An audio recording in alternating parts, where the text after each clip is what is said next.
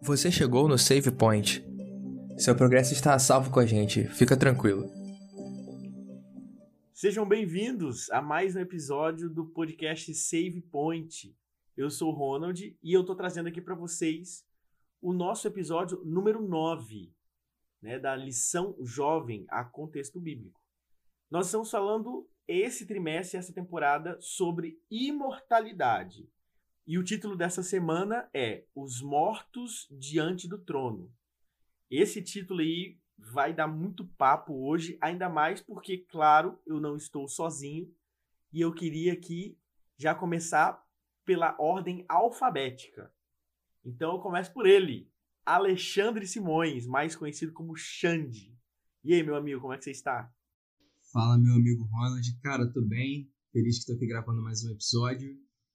E, cara, eu lembro que quando eu tava passando os temas, quando a gente pegou, peguei a lição pela primeira vez, eu, quando eu vi esse título, eu tava, eu tava esperando que fosse ser um outro assunto de Apocalipse envolvendo mortos diante do trono, mas era algo completamente diferente.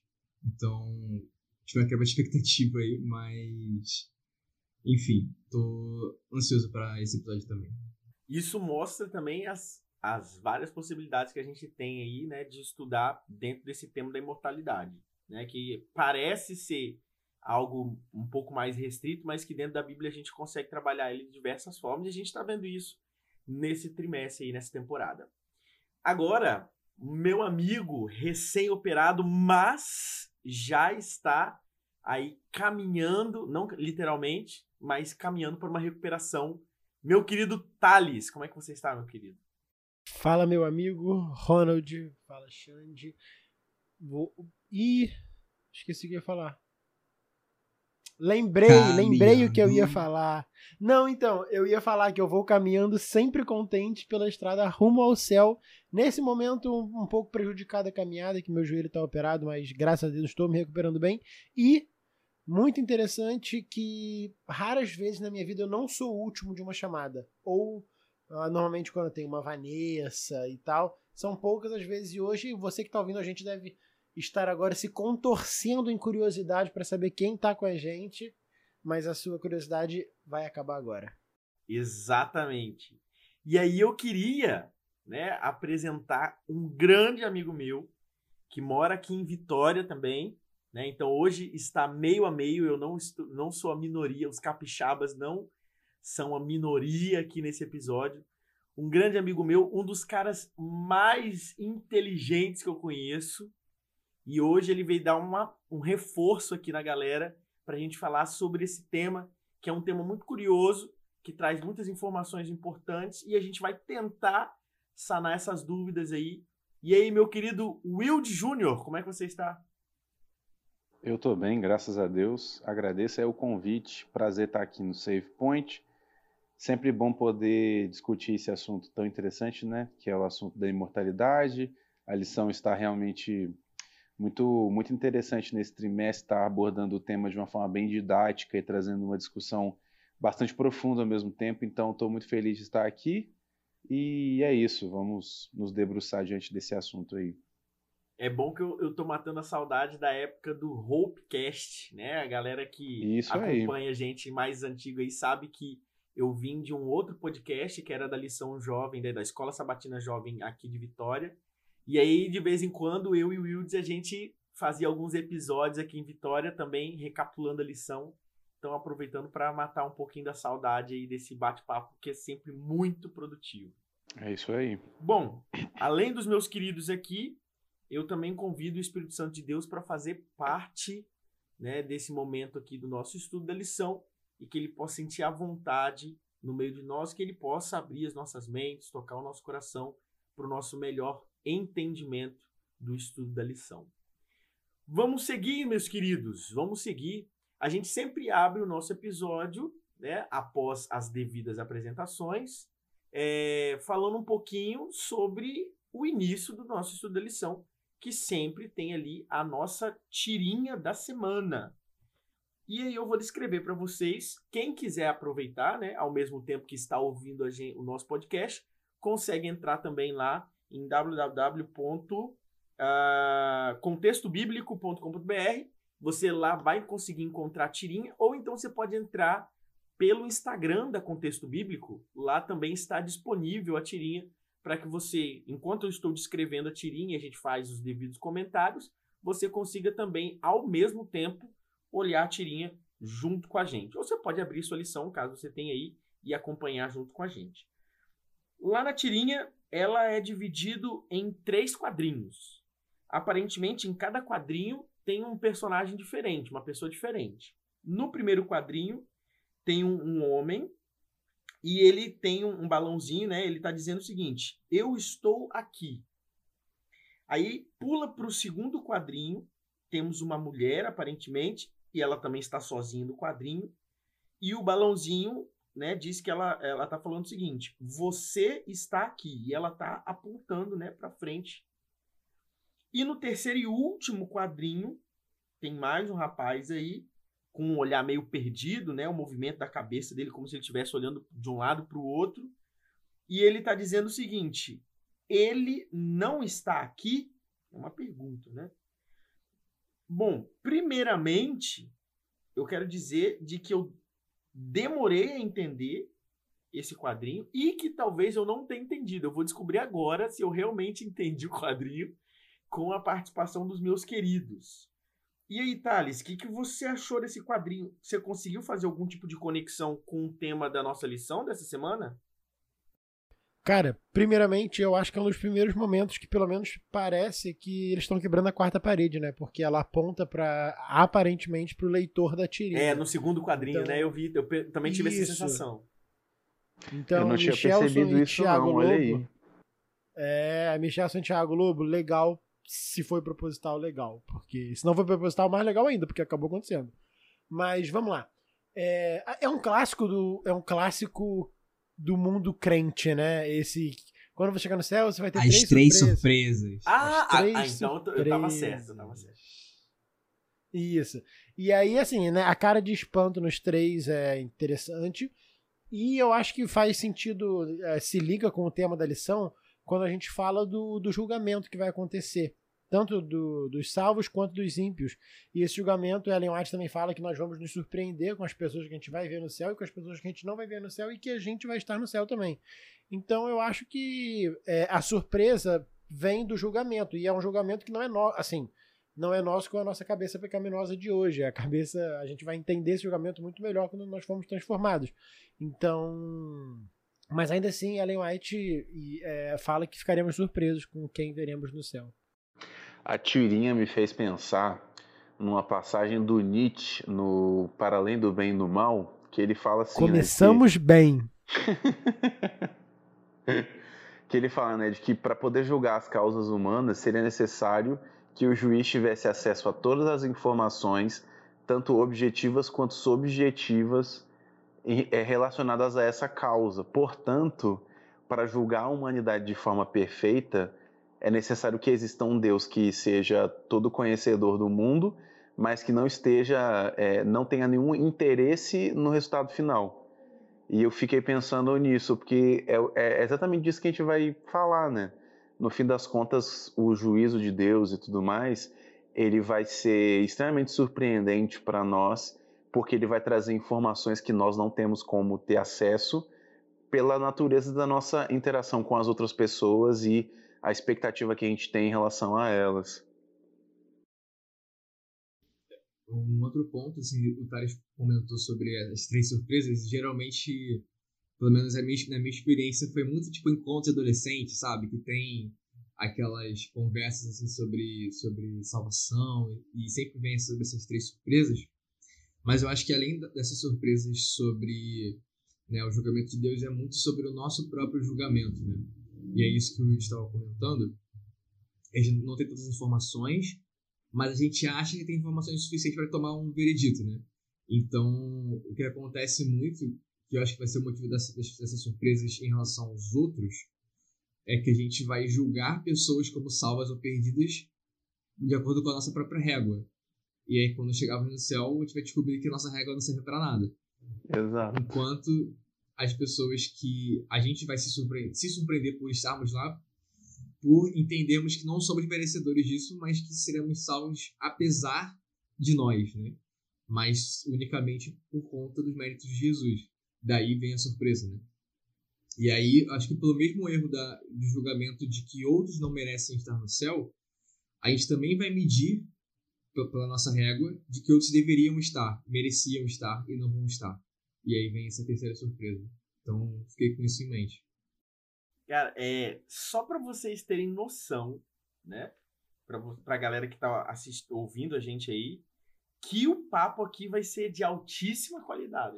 Já chegou tendo um Nietzsche aqui.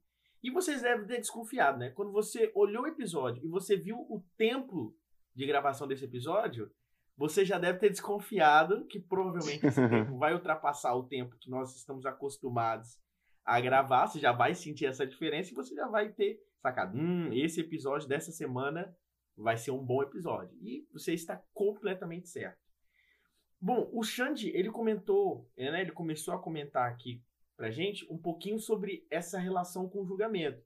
E a lição, né, da, ela, ela começa no domingo falando justamente sobre isso, né? Até o tema, o título de, de domingo é Os Mortos em Pé. E é interessante que ela já começa fazendo uma análise ali do próprio Apocalipse, né, verso 20, é, capítulo 20, verso 12. E aí é interessante como a lição ela faz essa abertura, e aí eu já vou passar para uma pergunta aqui para vocês. Aí ela, a, lição diz o seguinte: ó, o foco do nosso estudo dessa semana é o Apocalipse 20, verso 12, que diz: Vi também os mortos, os grandes e os pequenos, que estavam em pé diante do trono, né? No trono de Deus, nesse, nesse caso. Então foram abertos os livros. Ainda outro livro, o livro da vida, foi aberto. E os mortos foram julgados segundo as suas obras, conforme o que estava escrito nos livros, né? Ele dá ênfase aí, é, acrescentando, né? E aí eu já aproveito e já lanço primeira, o primeiro questionamento. A gente sempre ouve né, que na, na lição da escola sabatina, na pregação do pastor, que nós seremos salvos através da aceitação do sacrifício de Jesus, né, que a gente chama né, a graça que Jesus nos oferece para nos dar a oportunidade de ser salvos. Mas aqui na lição, né, que está citando o verso 12 do Apocalipse 20, diz que os mortos foram julgados segundo as suas obras, conforme estava escrito nos livros. Mas peraí, se a gente vai ser, vou, vou dar uma de, de Tito, hein, do Na Mira da Verdade agora. se a gente vai ser, né, nós, se nós somos salvos através da graça do sacrifício de Jesus Cristo, como que no capítulo 2, no capítulo 20, aqui no verso 12, fala que nós seremos julgados pelas obras que nós fizemos. O Xande começou a falar um pouquinho sobre isso, e a gente agora vai aprofundar um pouco mais. Como que isso funciona? Alguém se, se habilita aí a, a, abrir esse, esse nosso debate? Deixa eu fazer um comentário preliminar, Ronald. Uma coisa que, pelo menos eu vejo aqui no texto, é muito interessante que dentro da literatura hebraica você vai ter o conceito de paralelismo, né? Que é uma organização temática dentro de uma perícope ou de um capítulo ou de um salmo especificamente, onde você vai ter um tema desenvolvido de uma forma que a cadência dentro da, da, da, da organização do texto vai demonstrar o, o, o, propósito daquele texto e o significado, né? Então, na prática, vamos dizer bem assim, você vai ter um primeiro verso de um salmo que vai dizer uma frase, o Senhor é Deus, vamos colocar assim, né, um exemplo. Aí você vai dizer depois, né? Porque ele nos criou, porque ele nos salvou, porque ele nos protegeu. E o Senhor é o Deus acima de todos os deuses, porque ele nos criou, porque ele nos salvou, porque ele nos protegeu. O Senhor é Deus. Perceba que houve aí um paralelismo. Você teve dois versos que se repetiram no começo e no final. Você teve ali três versos, né, três frases que se repetiram entre essas duas para poder explicar o que você disse antes e depois. E você tem a síntese do que aconteceu no meio do texto. Esse é o paralelismo clássico da literatura hebraica. Eu vejo um paralelismo bem claro entre Apocalipse 20 e 21 e Gênesis 1 e 2. Em Gênesis 1 e 2, Deus faz aquilo que ele quer fazer, ele cria o mundo. Através da sua palavra, ele cria um mundo, ele traz o um mundo à sua existência. E quando ele termina de criar as coisas, o que, que ele faz? Ele diz que tudo é bom. Ele age e ele percebe que tudo aquilo que ele fez é de acordo com o caráter dele, logo é bom. E aí no final de, do, do capítulo 2, né, você tem aí a, o Jardim do Éden criado. O Jardim do Éden perfeito, o resumo da criação de Deus ali no Éden, sendo muito bom, com Adão e Eva vivendo ali o primeiro sábado, experimentando a totalidade da vontade de Deus. Aí no capítulo 20 de Apocalipse você tem o quê? Você tem a humanidade sendo julgada pelas suas ações. E essas ações estão descritas também de forma na palavra. Da mesma forma que a palavra de Deus criou o um mundo lá, as ações do ser humano estão colocadas no Shefer, no livro da vida, e essas ações são julgadas. Algumas são julgadas para bem, outras são julgadas para mal. E aí no capítulo 21 você tem o quê? Primeiramente você tem o castigo dos ímpios e logo depois você tem a Nova Jerusalém. Então é como se aquilo que Deus disse, que o homem foi criado à imagem e semelhança de Deus, logo com a capacidade de tomar escol escolhas morais, nesse momento tivesse sido colocado ao máximo da prova. Então, se você é uma miniatura de Deus, se você tem o poder de criação reduzido, mas tem, agora nós vamos colocar aqui na balança o que você fez com esse poder, com essa natureza que foi te dada. Se foi colocada a bom uso, você vai fazer parte da criação eterna de Deus. Senão, você vai ter essa criação retirada de você. Eu vejo esse paralelismo bem claro aí entre Apocalipse 20 e 21 e Gênesis 1 e 2. E é, entrando num outro aspecto dessa pergunta que o Ronald fez, eu lembrei de dois textos, João 15 e Mateus 7, textos clássicos. João 15 é sobre a videira, né? A gente tem que Jesus fala que eu sou a videira verdadeira e meu pai é o agricultor. E todo ramo em mim que não dá fruto, ele o corta. E todo ramo que produz fruto, ele o poda, para que produza mais eu fruto ainda. E aí, mais, mais à frente, ele fala. É, no verso 5: Eu sou a videira, vocês os ramos. Se alguém permanece, permanece em mim e eu nele, esse dá muito fruto. E sem mim nada podeis fazer. Então, tipo, a gente tem uma ideia em João 15 de que uma palhinha de é, do rei uma tá vez que estamos conectados na videira em Cristo, permanecemos em Cristo, produzimos bons frutos. Beleza. Aí guarda essa ideia, volta para o Sermão do Monte, lá em Mateus 7, no, do, no verso 16, do 15, na verdade, ele está falando sobre os falsos profetas. E ele fala assim: Cuidado com os falsos profetas, que vêm até vós disfarçados em ovelhas, mas por dentro são lobos de devoradores. Pelos seus frutos os conhecereis. Colhem-se uvas dos espinheiros ou figos das ervas daninhas. Do mesmo modo, toda árvore boa produz bons frutos, e toda árvore má produz frutos maus. E aí, no verso é, 18 diante, continua assim: Não pode árvore boa produzir maus frutos, nem árvore má produzir frutos bons. Toda árvore que não dá bom fruto é cortada e lançada no fogo. Portanto, pelos seus frutos os conhecereis. E é até ele que linkando com o Apocalipse, ele fala, né? Nem todo que me diz Senhor, Senhor entrará no reino dos céus, mas aquele que faz a vontade do meu Pai que está nos céus. Muitos me dirão naquela, naquele dia: Senhor, Senhor, não profetizamos nós em teu nome, e em teu nome não expulsamos demônios, e em teu nome não fizemos muitos milagres? Então lhes direi claramente: Nunca vos conheci. Afastai-vos de mim, vós que praticais o mal. Ou seja, por que que, né, no caso, em Apocalipse 20, verso 12, a gente está falando sobre que vão ser julgados de acordo com as obras?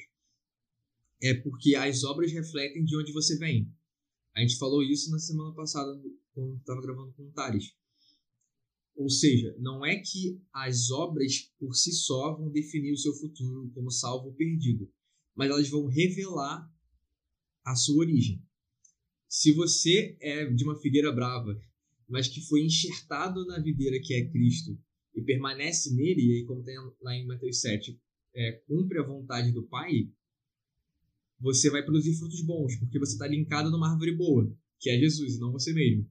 Mas se você está numa árvore má, você inevitavelmente vai produzir maus frutos. Então, as obras elas vão ser uma consequência de onde você está conectado. Daí o fato de você ser julgado pelas obras, porque elas vão refletir um estado anterior, que no caso é a sua origem. Como se elas é, revelassem, ser... né? elas só vão revelar quem você é de fato, mas elas não vão. Você não vai ser julgado porque você fez X ou Y, mas porque você é de um jeito ou de outro, você vai produzir X ou Y. E aí, né, no caso, é ação de consequência, né? E outro ponto é que, assim, nesse momento que a gente está falando que onde já houve o, as pessoas já foi decidido quem foi salvo quem não foi esse julgamento que talvez seja melhor né, como, como uma revisão. Os santos ali vão estar tá revisando né, nesse momento que a gente estiver no céu. A gente vai falar um pouco mais para frente disso. Além disso que o Xande falou que para mim é importantíssimo eu acho que tem um ponto também de revelar o caráter de Cristo. Então tudo isso é, é como se fosse complementar ao que o Xande falou. Então o Xande falou que isso aí vai mostrar é, de, quem, é, de quem nós somos. Só que mostra muito de quem é a videira também, que é o próprio Cristo. Então, olha, o tipo de pessoa que está comigo é o tipo de pessoa que faz isso. Se a pessoa faz isso, eu sou o provedor disso tudo. E vai atestar e vai comprovar, ratificar o caráter de Cristo de Deus para todo o universo. E que de fato ele venceu o mal. Excelente. Assim, a gente teve né, um, a gente conseguiu compreender é, de que não vai ser, ah, não serão, né, os, os nossos frutos não serão as nossas ações que vão nos levar à salvação. Na verdade, ela vai ser como se fosse uma comprovação do merecimento de nós estarmos lá, né? Jesus se sacrificou, a gente aceitou a graça e a, a, a comprovação de que a gente aceitou, como que a gente pode provar que a gente aceitou a graça? É só olhar as nossas obras, né? As nossas obras comprovam que nós queremos estar no céu e que nós aceitamos o sacrifício de Jesus. E não o contrário, né? As nossas obras não nos levam para o céu. Elas comprovam que nós merecemos estar no céu. E aí. E eu, e eu acho. pelos méritos de Jesus, né? Mas isso. eu entendi. Isso, isso, isso mesmo. é. Era isso que você ia falar, e... também? É, e eu acho interessante.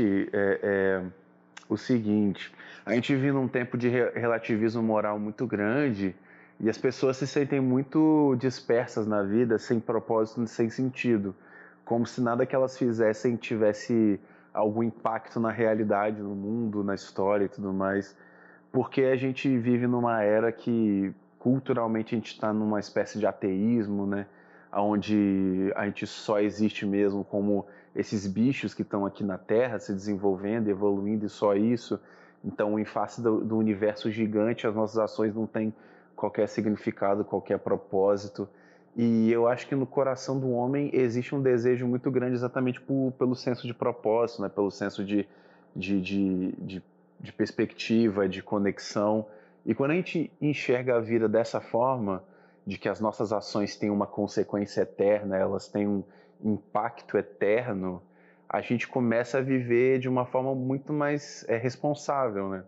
Eu estou experimentando isso na minha vida em diversas áreas, mas uma área em especial é a área da minha saúde, né?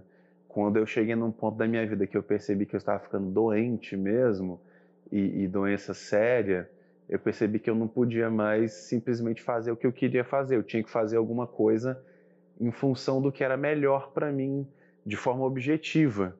E a, a, o que me motiva a, a dizer não para mim e sim para o que é certo não é o senso de prazer, nem o senso de comodidade, é o senso de não morrer. E, e, e quando a gente pensa na vida como um todo, não que o medo de morrer deva ser o motor da nossa vida, mas um senso de responsabilidade, sabe? Tipo, quando eu vejo o texto, por exemplo, de Apocalipse 20, falando bem assim, o livro da vida conta a história de todos e todos foram julgados por esse livro. Para mim é uma, uma, parada que tem uma, uma, seriedade muito grande. Pô, o livro da vida é uma coisa eterna, uma coisa cósmica, demonstra um, um senso de seriedade, sabe? Poxa, como, como, como foi falado aí pelo Thales o caráter de Deus vai ser julgado baseado nas escolhas do seu, das, das suas criaturas. Se não tivesse nenhuma criatura para poder dizer que, que não, eu aceito, eu, eu, eu, concordo, eu entendo, o universo inteiro ficaria pensando, pô, mas então que, será se Deus é realmente é, é tão tirano assim como Satanás diz? É, é, é todo o argumento do livro de Jó, sabe? Pô, é, é, é, vale a pena servir a Deus sem nenhum outro motivo a não ser servir a Deus. Então, eu acho que a compreensão dessa questão do juízo, mas, acima de tudo, né, da justiça eterna de Deus, do julgamento eterno de Deus, ela se conecta muito com o senso de propósito da nossa vida e, se entendido da forma certa, pode dar um senso de responsabilidade muito nobre no nosso coração. E pegando esse gancho do Wilde sobre a parte da responsabilidade, eu acho que também tem.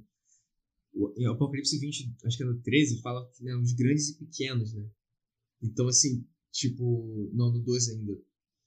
Então, é no nível individual, não é tipo um grupo, um grupo é, uniforme, é, homogêneo. É tipo, é todo mundo e as pessoas individualmente serão avaliadas pelo que fizeram. Tipo, não é como se der para passar despercebido e eu vou poder viver a minha vida é, no canto do, do, da, da, sala sem ninguém perceber a minha existência. Tipo, tá, as pessoas, as pessoas talvez passem batido por você, mas existe um juiz que não vai passar, não vai deixar passar batido. E ele tá, não é que tipo ele tá olhando como no sentido de, tipo, estou vigiando você, mas ele tá olhando no sentido assim, cara, eu, eu vou, eu estou atento às suas obras, porque eu quero saber o que você quer da sua vida.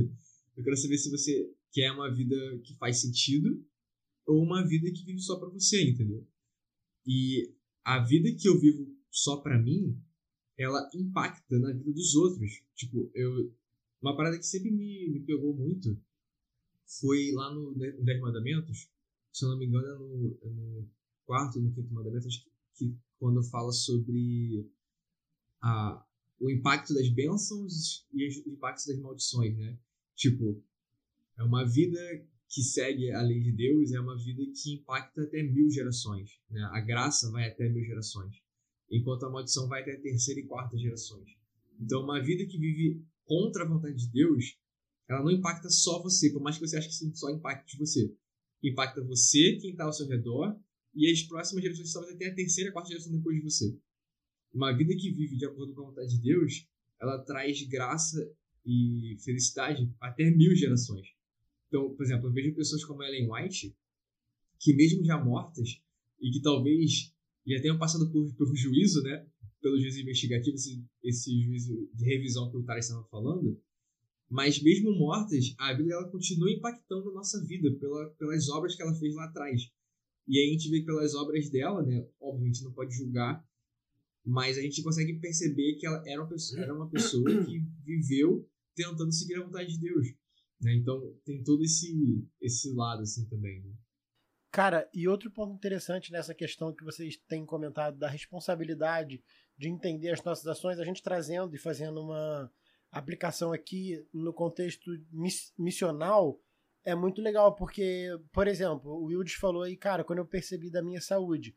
Sim, de fato, muito importante. E aí, quando a gente entende que qualquer, qualquer ação nossa também nos posiciona ao lado de Cristo ou ao lado de Satanás, e que essas ações. Aí entra a questão da, da, da dos, dos atos, né? Elas podem influenciar outras pessoas também a, a estarem mais próximas a Cristo ou de Satanás. A gente entende ainda mais um pouco esse senso de responsabilidade. E quando a gente percebe e muda a ideia da salvação pela graça e pelas obras, o, essa, isso de fato se torna uma responsabilidade, não um peso. Quando a gente acredita que as nossas obras vão, quando as nossas obras vão nos colocar perto de Satanás ou de Cristo, é muito pesaroso para a gente. Mas quando a gente entende que a gente decide estar e depois as nossas obras atestam disso, esse peso se transforma numa responsabilidade e, além de uma responsabilidade, principalmente é uma bênção pra gente, um, uma promessa que Cristo fez, né? Que ele falou que se a gente seguisse ele, ele nos faria pescadores de homens. Então muda da ideia de peso para uma certeza, porque as promessas de Cristo se cumprem na nossa vida. Então, a partir do momento que a gente entende que a gente só precisa escolher estar do lado de Cristo, as promessas dele, tanto que nós seremos pescadores de homens, por exemplo, vão ser confirmadas. É, é, e isso aí é legal, Thales, porque, tipo assim, é, a gente consegue observar e consegue entender que é, a, essas ações elas vão acontecer de forma natural, né? É igual o Wildes comentou. É, ele e eu, eu me identifico muito, né? De chegar num ponto em que a saúde grita e pede socorro e a gente tem que correr atrás do prejuízo, é, que aconteceu comigo também. as nossas, as nossas ações que a gente está tomando agora, lá na frente, elas vão fluir naturalmente, né?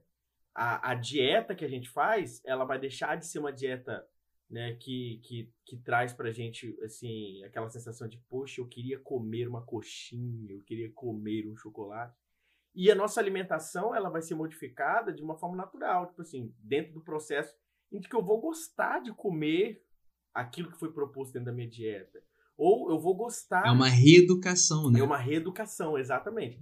Apesar de que eu ainda não gosto de fazer atividade, mas eu creio em Deus que um dia, talvez no céu, não sei, mas eu que eu serei, né, refeito, eu vou talvez gostar de fazer atividade física. No momento, ainda estou na fase da obrigação, mas um dia eu vou chegar lá e isso vai fazer parte da minha rotina e fazer atividade física vai ser algo prazeroso, assim como para muita gente hoje que talvez está ouvindo a gente começou fazendo alguma coisa nesse sentido é, de, da, da, obrigação ou da necessidade e que hoje tem prazer né, né, em fazer uma atividade física ou de modificar a alimentação ou no próprio trabalho ou alguma coisa relacionada com estudos, enfim, em vários campos da, da nossa própria vida particular.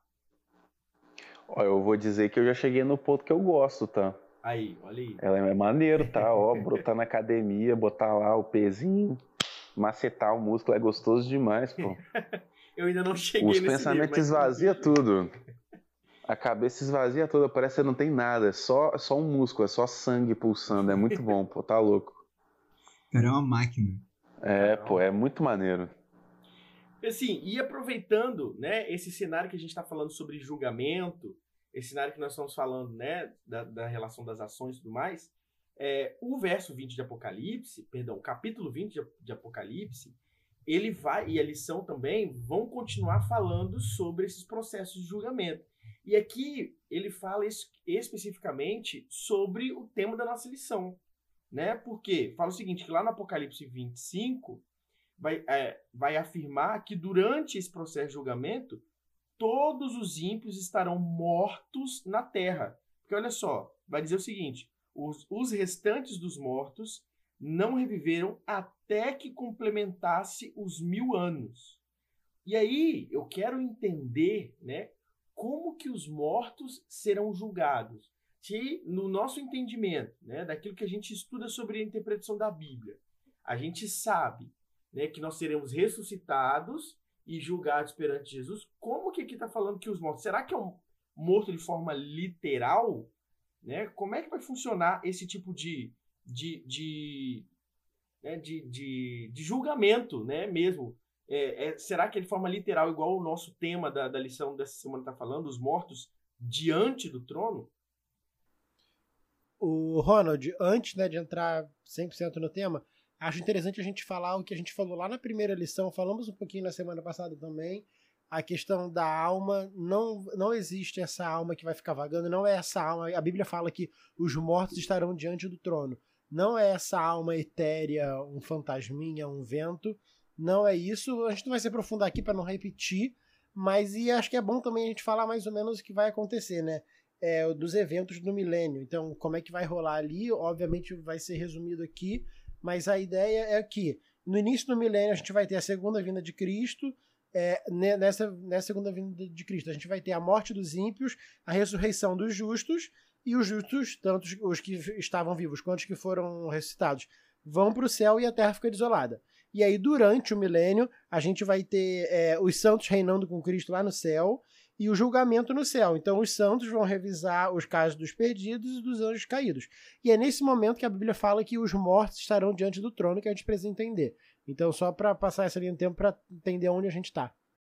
Sim. E voltando ao que a gente falou na semana passada, assim como a gente viu que os, é, a nossa vida é registrada em livros é, no céu, né, como um grande disco rígido, como a gente viu na, na lição 8, é, assim como nós vivos temos a nossa vida é, em tempo real sendo registrada nos livros celestiais, um dia, quando a gente se a gente morrer antes de Jesus voltar, o livro vai ser fechado. E a gente vai ter armazenado no céu o registro completo da nossa vida. E isso para todo mundo, inclusive das pessoas que já morreram. Então, é, o fato dos mortos estarem perante o trono não é que a, a pessoa estará lá, mas o completo registro, né? Inclusive a gente vê no Apocalipse 20, 12, de que os mortos pequenos que estavam lá diante do trono foi na hora que abriram-se os livros. Então, quando se abrem os livros de cada um daquelas pessoas, dos grandes e dos pequenos, eles estão lá diante do trono. Não presencialmente, né? Nem EAD. Eles estão ali realmente só com o registro. E é através dos atos, como a gente está falando aqui desde o começo, os atos que, deles vão atestar a origem. Se eles eram. É, de, se eles foram é, corretamente julgados como ímpios ou se deveriam ser salvos. E aí, durante esse milênio, né, o capítulo 20 está falando sobre o milênio como um todo, os, os salvos que vão estar no céu vão repassar para entender realmente Deus foi justo em todo o julgamento. Para que no fim de tudo, o Thales falou sobre o momento do milênio, né? depois milênio, quando tiver a terceira vinda de Jesus, é onde os ímpios vão ser ressuscitados e eles vão receber de volta né, é, o fôlego de vida, né, o espírito e a informação de vida deles, enfim. Fala. A gente pode entrar numa polêmica rapidamente aqui. Tá, deixa eu só terminar então. Então vem a terceira vinda, Jesus vem e os ímpios vão ser ressuscitados e os casos deles vão ser expostos. E eles vão entender que Deus foi justo. E aí toda língua confessará, todo joelho se dobrará e confessarão que Deus foi justo. E aí sim, o juízo final vai acontecer, aonde a, a punição eterna, não no sentido de ser eterno, que vai durar para sempre, mas de consequências eternas. E aí os ímpios serão mortos, junto com o pecado vai ser exterminado de toda a existência e a terra renovada né, pelo Jesus vai virar a nova capital do universo. E a gente vai morar aqui para sempre com, com o Senhor. Mas era só isso que eu queria terminar. Passa, passa a polêmica, tá? Perfeito. Antes da polêmica, né, é importante a gente lembrar que essa revisão de casos são os casos dos perdidos, anjos e pessoas perdidas. O nosso julgamento isso. já aconteceu, Jesus já defendeu, é, está defendendo a gente né, no santuário, então, nesse momento aqui, são os casos dos perdidos. Mas, a polêmica aqui, a Bíblia fala que os salvos, quando serão ressuscitados, serão transformados, e os que ficarem vivos também serão transformados é, quando subirem. Então as pessoas vão, os salvos, os justos ressuscitarão, serão transformados. E a Bíblia não fala que os ímpios serão transformados. Eles vão ressuscitar da maneira que eles morreram, então, tipo, zumbis? Cara, eu, eu tenho quase certeza que não tem nada a ver falando sobre. especificamente sobre o estado dos mortos. Assim, zumbi é um termo, obviamente eu tô brincando, mas tipo, fisicamente, por exemplo, se, se o cara morreu com, sei lá, perdeu um braço, ele vai ressuscitar sem o braço também? Cara, então, eu acho que na Bíblia não tem nada especificando. É, não, é só um mas debate tenho, aleatório. Eu tenho, eu tenho a impressão que Ellen White fala sobre isso. Mas eu não tenho certeza. Então eu teria que pesquisar. Mas essa é a minha resposta. Mas assim, alguém... não é pra gente se prolongar muito, não, tá? É curiosidade Jogou só. no ar, né? Se alguém tem, por acaso, essa resposta ou alguma indicação para essa resposta, não esquece de comentar lá na nossa postagem do episódio de hoje, lá no nosso Instagram do arroba podcast.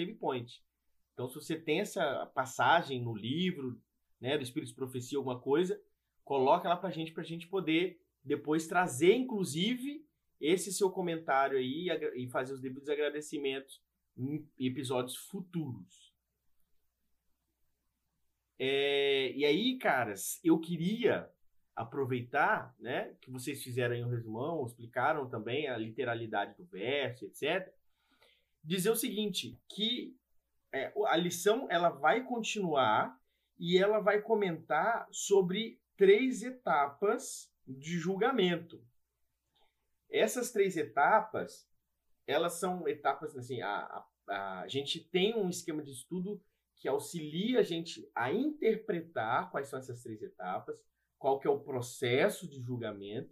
Inclusive, ele está muito bem resumido lá na página 80, né? na, no, na estudo da lição de segunda, do dia 21, e que o título né, da, da, da, do estudo da lição desse dia é três etapas, né? justamente a literalidade do estudo.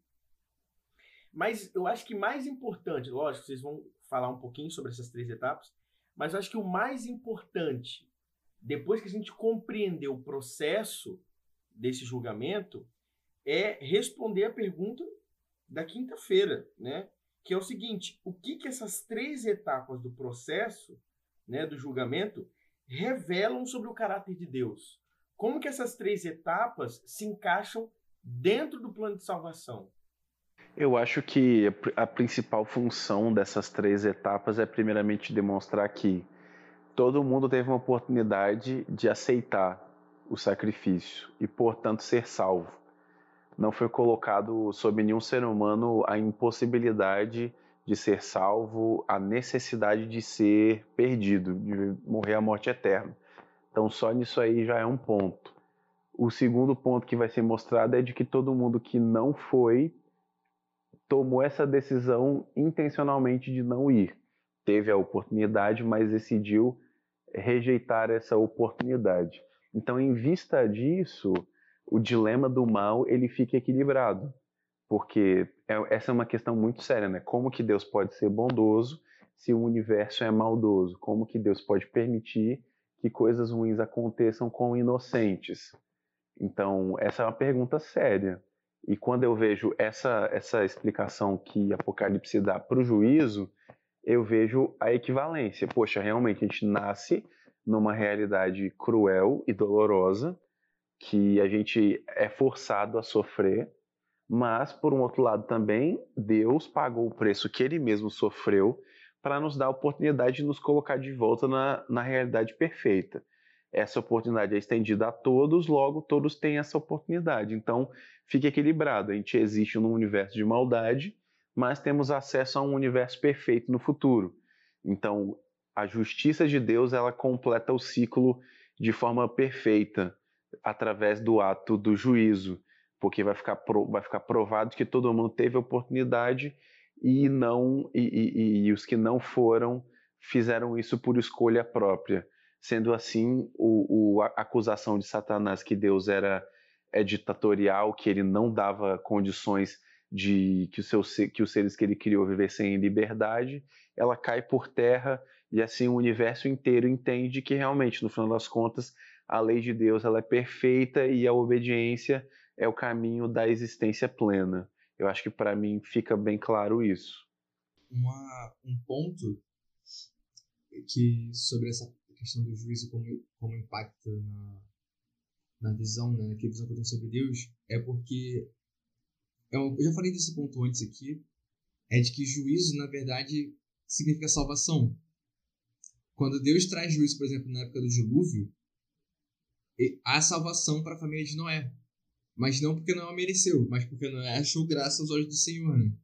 Então, o que acontece é que o barco, né, a arca, ela é um, o juízo que ele, ele vem para aqueles que são ímpios e que é, desperdiçam a, a, vida, a vida e corrompem a vida que Deus deu para eles na terra, o juízo vem para eles, mas mesmo assim, Deus oferece salvação na arca por meio do juízo.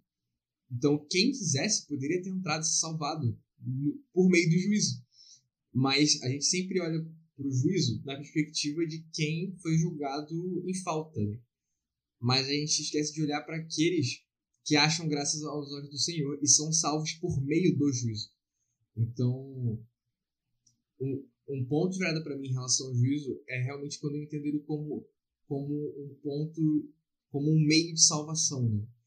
Por meio do juízo nós somos salvos. Por causa do juízo nós somos salvos e vamos para o céu por causa disso. Então é quando realmente todo esse sofrimento vai acabar. Não só a gente não vai ter mais que passar por perrengue que a gente passa aqui na Terra, mas a gente vai poder voltar para o plano original. Né? Então, assim, isso só é possível por causa do juízo. E porque o juiz é perfeito? É, eu estava pesquisando aqui um texto sobre, sobre o juízo e achei um texto de primeiros escritos que não é sobre isso, mas que fala o seguinte: Com majestade terrível e pavorosa, Jesus chama então os ímpios mortos, e eles surgem com o mesmo corpo fraco doentio que foram à sepultura. Então Ellen White confirma que de fato eles não serão transformados. Mas vamos lá, é, eu, eu, gostei muito do que o Xande falou, do juízo, que o juízo mostra o caráter de Deus. E aí a gente, né, porque a gente comentou na semana passada também, né, Xande, que a, a ideia de que muitas pessoas temem o juízo, ou juízos de maneira geral, é, e a gente esquece, eu falei, acho que eu falei mais ou menos de semana passada, que toda a Bíblia aponta para Cristo. E nós só somos salvos é, mediante o juízo. Então, o juízo que vai. A gente, depois do juízo que seremos salvos. E a gente entende também que a gente foi salvo pela morte de Cristo. Então, a morte de Cristo é, assim, é o juízo máximo. Tipo, olha, eu estou é, batendo o martelo aqui, cara, agora vocês podem ser salvos. Então, até o juízo aponta para a morte de Cristo, que é a expressão máxima do caráter de Deus que decidiu se fazer homem, se esvaziar da sua divindade, se tornar humano, viver uma vida humana de sofrimento, morrer por nós, só para falar assim, cara, eu amo vocês e eu quero vocês comigo. Por isso eu vou morrer por vocês, para vocês, para que vocês possam ter a chance de se tornar o que eu criei em vocês e por culpa de vocês mesmos vocês perderam. Mas agora vocês podem voltar porque eu que escolho fazer isso. Conecta com o que o Witch falou, né? Que é realmente cada um teve a oportunidade porque Jesus morreu, logo Jesus morreu e ressuscitou Logo, todos têm a chance. E o juízo vai ser justo porque ele realmente deu chance para todos. Né?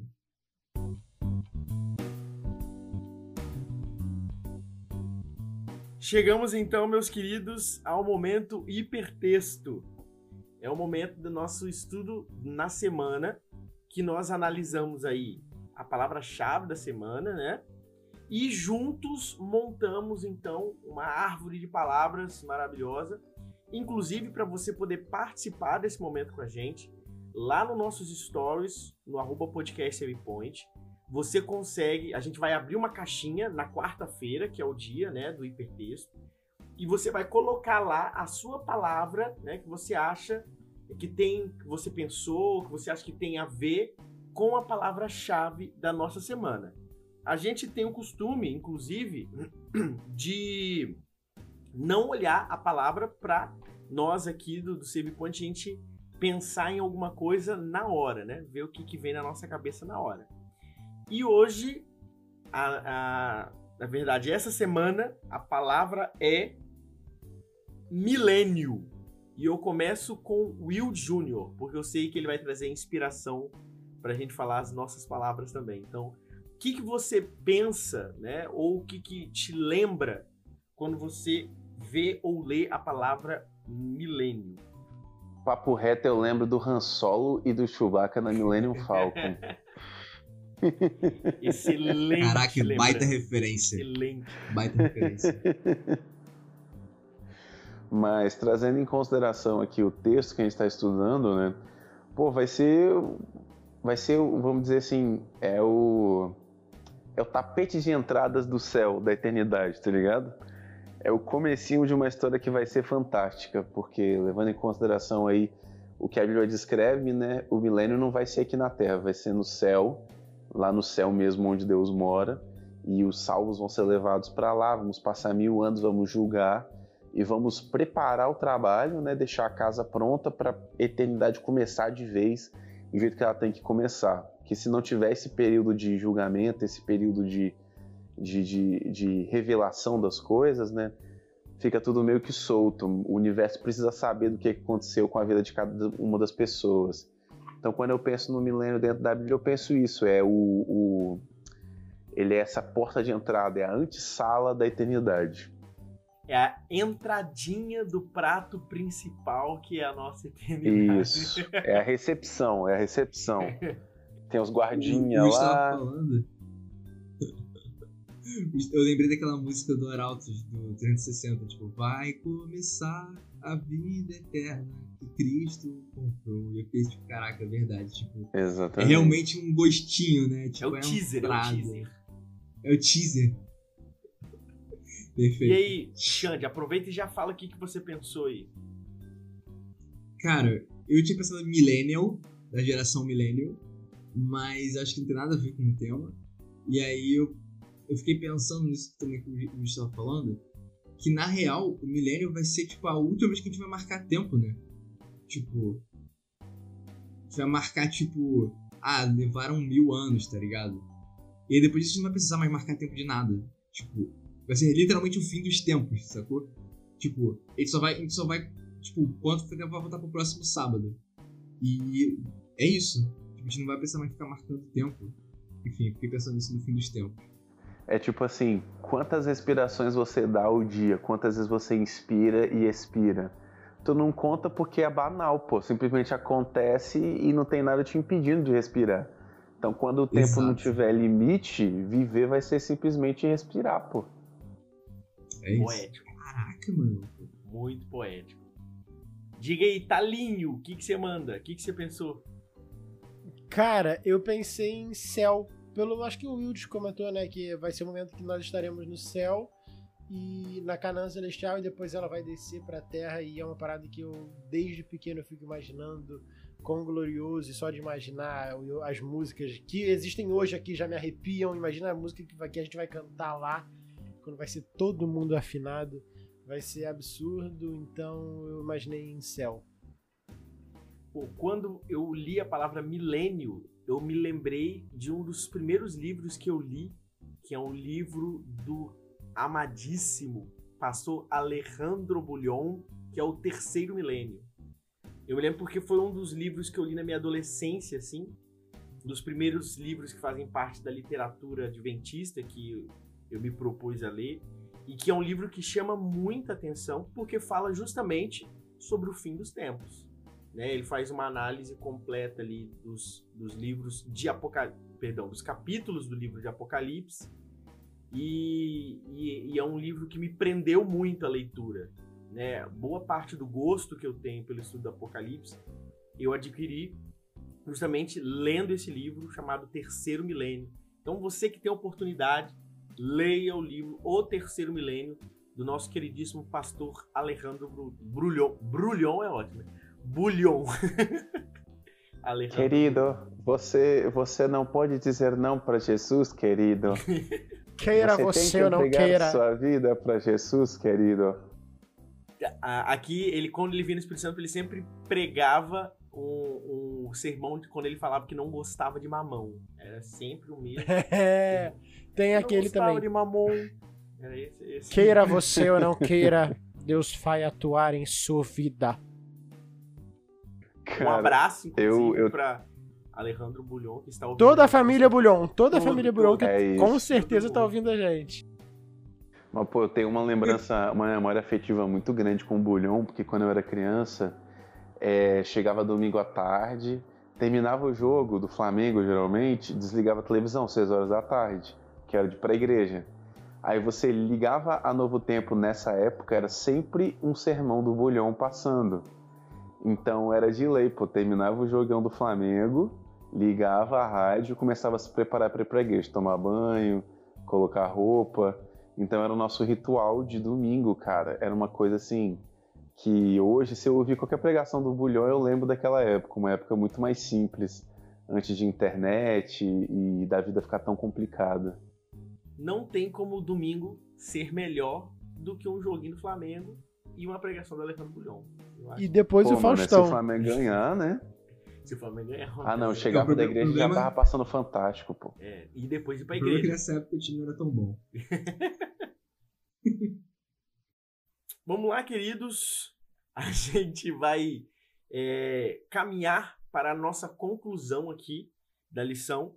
E aí eu vou dar a oportunidade para os nossos participantes do episódio de hoje deles fazerem a conclusão aí do estudo da lição dessa semana, alguma parte que mais chamou a atenção deles ou alguma parte que eles acham que é importante para a gente poder concluir esse estudo.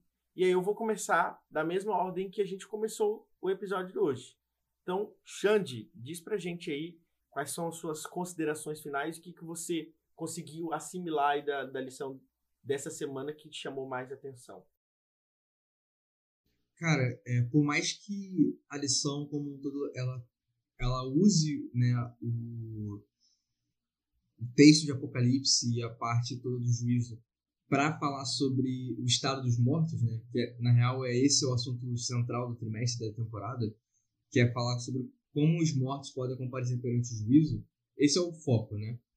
Eu, assim, acredito que isso tenha ficado claro né, já não só nessa edição, mas como nas anteriores também.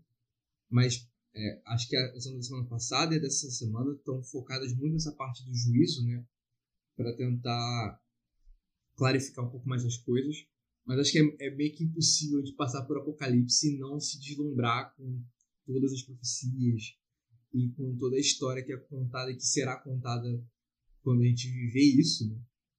Então, eu acho que fica mais um, um convite é, para que você ouvinte estude mais as profecias.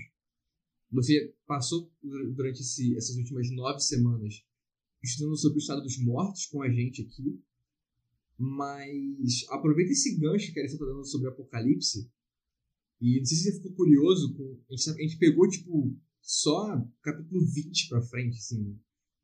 Tem tipo 19 capítulos absurdos assim, para você estudar que são excelentes. Meus preferidos, inclusive. Informação. Que fala sobre sete selos, pois que é. fala sobre astro... Tem muita coisa boa ali, cara. Os animais. Os animais tem o Daniel também.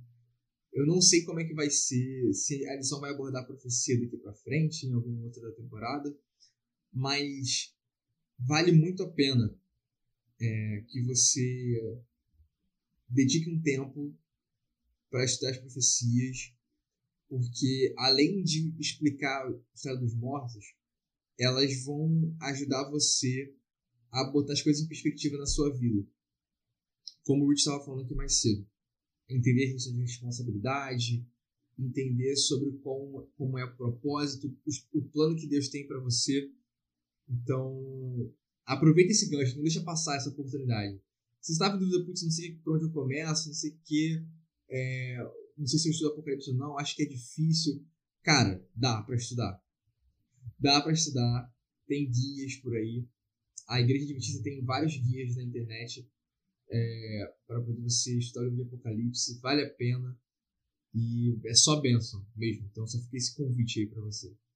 Inclusive, tem é, você consegue adquirir lá no site da CPB, da Casa Publicadora Brasileira, você consegue é, estudos sobre o Apocalipse de forma gratuita. É só você entrar no site, procurar fazer a pesquisa no site. É, eles vão pedir o seu endereço e lá você vai receber na sua casa o estudo do Apocalipse. Né? Além também de vários programas da, da TV Novo Tempo que falam sobre o estudo do Apocalipse, né? Então vocês têm oportunidade. E esses programas são gravados e também são é, transmitidos no site oficial da TV Novo Tempo. Então, tanto no site Sim. da TV Novo Tempo, quanto no site da Casa Publicadora Brasileira, você tem várias formas aí de estudar as profecias, né? Tanto profecia de Daniel, tá quanto Apocalipse, né? os livros proféticos, também quanto o espírito de profecia, que é bem interessante também. Sim, tem o próprio Bíblia Fácil, que é um programa focado em profecia. Excelente. É, e você consegue achar ele no YouTube, bota Bíblia Fácil Apocalipse, você vai achar lá. A temporada completa, é, inclusive. Tem várias. É, tem várias temporadas com pessoas de religiões diferentes perguntando, tirando dúvida. Então, dá para tratar o assunto bem completinho. Tem tanto em texto no site da igreja, quanto em vídeos no YouTube. Então, conteúdo não falta. Então, se você não estudou para você ainda, para para estudar, porque é bom. Aproveita, Xande. Cara, é muito evangelista, tiver... cara. Tá é, maluco. Tem que evangelizar. Tem que evangelizar Alexandre sim. Evangelista. É, Aproveita, Xande. E, e se você tiver aí, já manda o seu salve de hoje, dessa semana. Mandar meu salve dessa semana? Nossa, eu não tava esperando mandar um salve pra ninguém. não tem esse salve. Cara, eu vou mandar o salve pro meu amigo. Então ele não deve escutar esse episódio, mas eu vou mandar mesmo assim pro meu amigo Renan, que eu passei na casa dele agora aqui perto, de, ele mora aqui, é quase meu vizinho. Ele estava lá tomando conta dos dois filhos dele, é, enquanto a esposa não chegava. Ele, tá com, um filho de 5 e um outro de 10 meses. Então, só queria mandar um salve aí pra, pra ele, que, que tá tendo lá que se virar e tá educando dois filhos junto com a esposa, que não deve ser algo fácil. Enfim, mandar um salve pra ele agora. Show. Thales Jeps, diga para nós quais são Vamos suas lá. conclusões sobre a lição. Perfeito. É, não vou demorar muito não, assim, a gente está estudando sobre morte e tal, e às vezes pode ser um, né, a pessoa não gostar muito porque acha que é um tema que é, é triste, e de fato, né, a morte só existe hoje por causa do pecado, mas eu vou trazer aqui um texto que eu já trouxe algumas vezes no podcast, mas para lembrar que a gente está passando por um assunto que a gente precisa entender, que às vezes pode ser meio pesado quando fala de juízo, e a gente entende que não é, mas assim, é, a gente, o nosso foco é a finalização do grande conflito. E é disso que eu, esse texto fala, é o último parágrafo do, do do livro Grande Conflito, que diz assim: O grande conflito terminou, o pecado e pecadores não mais existem, o universo inteiro está purificado. Daquele que, que tudo criou emana vida, luz e alegria. Desde o minúsculo átomo até o maior dos mundos, todas as coisas inanimadas e animadas declaram em sua serena beleza que Deus é amor. E essa é a nossa esperança, é o nosso foco, né? Então. A gente precisa entender que o juízo está levando a gente para esse momento aqui, que vai ser algo que a gente vai viver eternamente, como o Yudi falou, e vai ser tão natural quanto respirar. Já quer mandar o seu salve aí? Quero mandar. Eu quero mandar o salve para o meu amigo Reinaldinho, para a esposa dele, a Luísa, e para a filhinha Isis, que está na barriga deles, e um salve aqui muito distante pro professor de Oxford, é, Joshua Adam Bull, porque hoje, sexta-feira, dia 18 que a gente está gravando, a Universidade de Oxford lançou um estudo que disse, criou um modelo matemático que comprova que o Brasil é o país que tem mais chance de vencer a Copa do Mundo, que começa no próximo domingo. Maravilha, um salve também para esse professor aí. Muito obrigado pela dedicação e comprovar algo que a gente já sabia, inclusive. É, diga lá, meu querido. Ah, vou aproveitar e mandar meu salve aqui também, porque o, acho que foi o Xande que comentou da música do Arautos do Rei né? E aí eu aproveitar e mandar um salve pro pastor Éder Ferreira. Ele já gravou episódio aqui com a gente. Algumas, se eu não me engano, um episódio da temporada passada ou da temporada retrasada. E algumas semanas atrás ele foi convidado para participar do Arautos do Rei. Nada, não sei, não é surpresa porque as redes sociais já anunciaram, ele é o novo barítono do Arautos do Rei, então salve para o Pastor Éder, que vai ser o nosso canal direto para outros membros do Arautos do Rei vir participar aqui. Já de Santos estão esperando você. Meu querido Wildes, e aí, quais são as suas considerações finais? A minha consideração final é de que a gente não precisa ter medo do juízo. A gente precisa entender que a gente tem uma responsabilidade. A vida que a gente recebeu de presente de Deus não é uma parada para ser jogada fora, para ser usada de qualquer forma. Então, se a gente manter nossos olhos fixos nisso e buscar viver da melhor forma possível, acima de tudo aceitar que acima dos nossos defeitos existe um Deus que é perfeito, que já pagou o preço pelos nossos pecados, vai dar tudo certo. O meu salve fica aí pro Gabriel Barbosa, vulgo Gabigol. Não gosto muito dele, mas entendo ele ter sido injustiçado de não ir para a Copa. Mas não que ele esteja muito triste nesse momento, né? Deve estar tá curtindo. Mas enfim, um salve aí, Gabigol. Eu sei como você se sente. Depois desse maravilhoso salve. Tam... Tu, também não vai para a Copa, né? Eu também não fui. Mas eu acho bom que eu não tenha ido também. Bom para o Brasil. E é, também de, desse encerramento maravilhoso que fala sobre a importância do julgamento eu quero agradecer a, a sua presença que esteve aqui conosco até agora. É, e aí eu também queria agradecer né, a presença de Deus, a, a presença do Santo Espírito que esteve aqui com a gente hoje. É importante lembrar que você também pode ouvir a gente lá na, no site da Contexto Bíblico, que é www.contextobiblico.com.br. Lá você vai encontrar os vídeos, outros podcasts, as tirinhas e muito mais coisa. É, e aí você pode compartilhar esse episódio que você acabou de ouvir aqui com os seus amigos, não só pode, como deve, inclusive.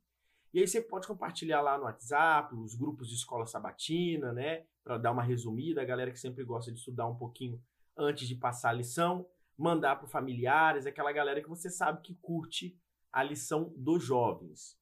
E claro, meus queridos, vocês também podem nos seguir lá na nossa página do Instagram, que eu sempre estou falando aqui, arroba podcastsavepoint, tudo juntinho.